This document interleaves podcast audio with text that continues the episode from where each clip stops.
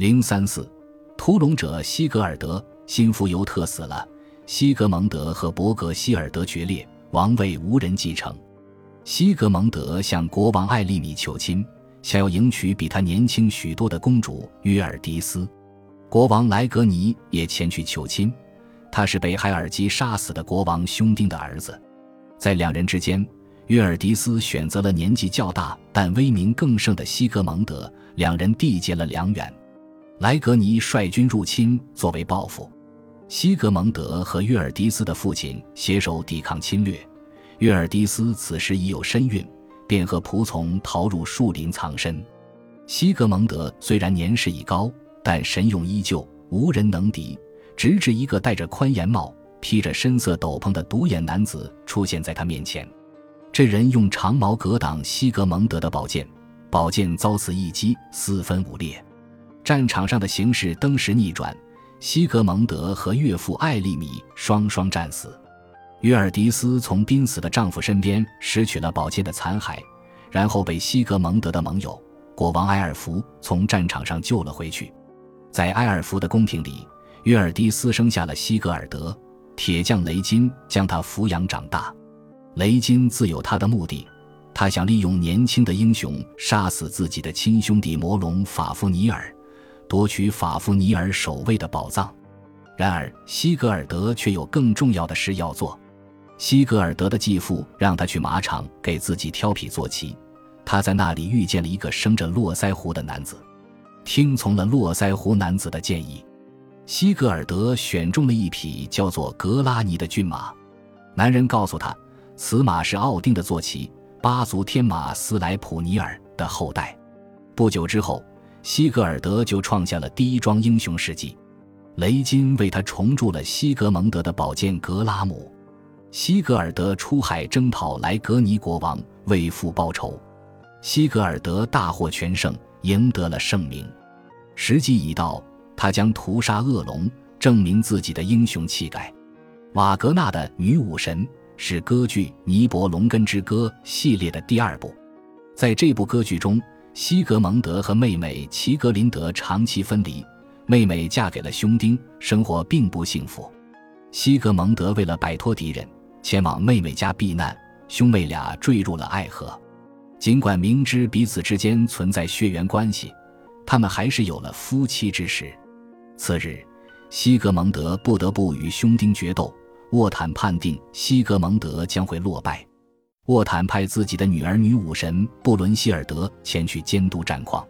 然而，布伦希尔德联系西格蒙德英勇过人，差点就让他获得了胜利。此时。沃坦突然出现，挥出自己的永恒之枪昆古尼尔，击碎了西格蒙德的宝剑诺通。西格蒙德死在了兄丁手中。布伦希尔德拾起宝剑的碎片，带上齐格林德一起逃走了。沃坦为了惩罚犯错的女儿，剥夺了她的神格，欲令她必将嫁为人妻。怀有身孕的齐格林德逃入树林藏身。后来生下了大英雄齐格弗里德，雷金和法夫尼尔是亲兄弟，他们还有一个弟弟欧特。欧特常常变成水獭下水捉鱼。有一天，洛基、奥丁和霍尼尔碰到了变成水獭的欧特，洛基朝他扔了一块石头，把他砸死了。三位神明剥下了水獭的毛皮，又贸然在欧特的父亲赫瑞德马尔面前拿了出来。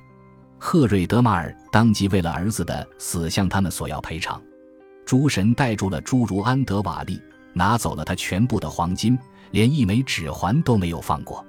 愤怒的侏儒在戒指上降下了诅咒，宝藏刚落到赫瑞德马尔手中，立刻招致了两个儿子的觊觎。法夫尼尔为了宝藏杀死父亲，显然是诅咒生效了。法夫尼尔变成了一条龙，整天躺在财宝堆上。与此同时，雷金正盘算着如何从他手中夺取黄金。雷金带着西格尔德前往巨龙盘踞的荒原，在那里，法夫尼尔日日躺在成堆的黄金上。雷金建议西格尔德在地上挖一个坑，藏身其中，趁巨龙爬去河边饮水之时，西格尔德就可以自下而上捅穿他的心脏，然后便可全身而退。西格尔德正准备动手挖坑时，一个长着络腮胡子的老人出现在他面前，建议他多挖几个坑，这样就能让龙的毒血安全的淌到别处去。老人说完话就消失了。这是西格尔德最后一次见到家族的守护神奥丁。我们将会看到，实际上这也是奥丁最后一次出现在这个系列的传说之中，除了在故事的最后，他又在哈姆迪尔和苏尔莱死亡之时出现了。西格尔德和法夫尼尔的对决颇为平淡，毫无传奇色彩。挖好的陷阱成功的发挥了作用，巨龙垂死挣扎。在死前，向年轻的英雄传授了一些预言和智慧。雷金从藏身之地窜了出来，让西格尔德为他烤制龙心，自己却去休息了。西格尔德奉命行事，烤着烤着，他戳了戳心脏，想看看他烤熟没有，结果被灼热的心脏烫伤了手指。他含住手，只想要缓解痛苦，突然间发现自己能听懂鸟说话了。一群狮鸟栖息在近旁。正叽叽喳喳地警告他，就像法夫尼尔所说的那样，雷金打算把他杀死，独占黄金。西格尔德防患于未然，砍下了雷金的头，让格拉尼驮着宝藏，开始了下一段征程，去辛德费尔邂逅沉睡的女武神。维京时代的石碑上常常会有西格尔德的历险，最知名的版本就是瑞典的拉姆松德石刻，石刻上展现了故事的全过程。从欧特之死到西格尔德屠龙，再到火烤龙心、鸟预警，以及最后的雷金之死，在瑞典还发现过其他一些卢恩石刻，上面描绘着相似的图像，只是完好程度有所不同。在英国的石刻上，西格尔德舔舐大拇指的图案也十分常见，例如在约克郡的里彭和科比就有发现。在马恩岛上找到了许多石刻的十字架。上面雕刻着关于西格尔德的场景，还有一块特别完好的画像石，它被标记为 Andreas 幺二幺。画面上，西格尔德正在烧烤法夫尼尔的心脏，并把手指伸进嘴里。骏马格拉尼从他的肩膀上探头张望，竖着耳朵倾听娘们的交谈。在马恩岛的其他地方，我们还能看到西格尔德屠龙的画像。还有一块石刻，则展现了洛基投石打死欧特和格拉尼驮着黄金的场景。J.R.R. 托尔金在《霍比特人》中创造了一头名叫史矛革的龙，这个名字来源于古诺斯语的爬行。史矛革的参照对象是贝奥武府中的龙，可以飞行喷火的怪物。但史矛革还能口吐人言，这就不像古英语史诗中的龙，更像是法夫尼尔。霍比特人比尔博和他交谈许久，用谜语般的对话转移了他的注意力。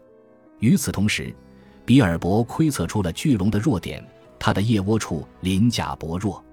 一只友善的画眉鸟把这个秘诀告诉了弓箭手巴德，使他得以射下翱翔空中的巨龙。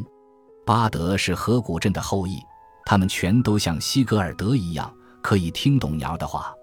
沃尔松格萨加。是基于早先的埃达诗歌写成的，而古英语史诗《贝奥武府》可能比原本的埃达诗歌还要古老。在《贝奥武府》中，屠龙之战被归功给西格蒙德，而非他的儿子西格尔德，而且斗争过程更为惊心动魄。贝奥武府本人也参与了这场与潜伏在他王国古墓中的贪恋财宝的巨龙的洪荒之战，因为有人盗走了一只金杯。巨龙勃然大怒，四处喷火破坏。在年轻的亲族威格拉夫的帮助下，贝奥武府杀死了怪兽，拯救了人民，赢得了宝藏，却付出了生命的代价。贝奥武府中的巨龙生有双翼，还能喷出火焰，比蜿蜒爬行的法夫尼尔更难对付。要想杀死他，必须把他困在古墓之中，扛住他的火焰吐息和他贴身肉搏。北欧还有另外一个伟大的屠龙者，名叫毛裤子拉格纳。第五章中会讲到他的故事。他不但用计杀死了怪兽，还留得姓名将故事传扬出去。